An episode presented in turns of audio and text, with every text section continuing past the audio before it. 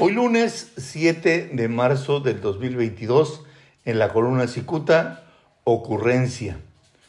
Promotora ultranza de la doctrina denominada abrazos no balazos, el presidente Andrés Manuel López Obrador recurrió a la descabellada idea de pedirle al cártel de Jalisco Nueva Generación que le cambie de nombre para no perjudicar a esa entidad.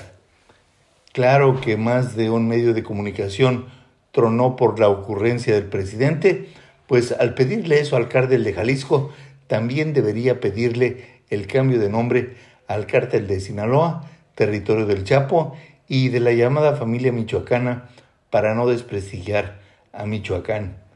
Si acaso el presidente expresó lo anterior por mero impulso, alguien debe detenerse a reflexionar sobre la estrategia que utiliza este gobierno para ingenuamente pedir que los abrazos suplan a los balazos. Los delincuentes utilizan las balas y no los brazos y avanzan en su poder. Mientras que los delincuentes se apoderan de comunidades enteras y los cabecillas del narcotráfico hacen de las suyas, el presidente utiliza el ejército para la construcción de bancos, aeropuertos y para la administración de las aduanas entre otras actividades. No es entendible entonces que el crimen organizado se mofe del gobierno al mostrar enormes convoyes de vehículos blindados, artillería y un ejército de personas que sirven a determinado cártel.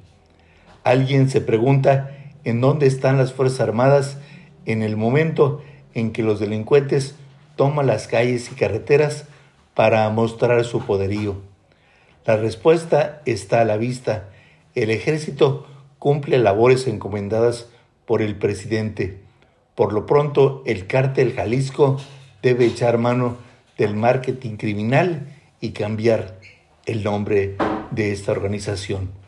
Muchas gracias. Les saluda Jaime Flores.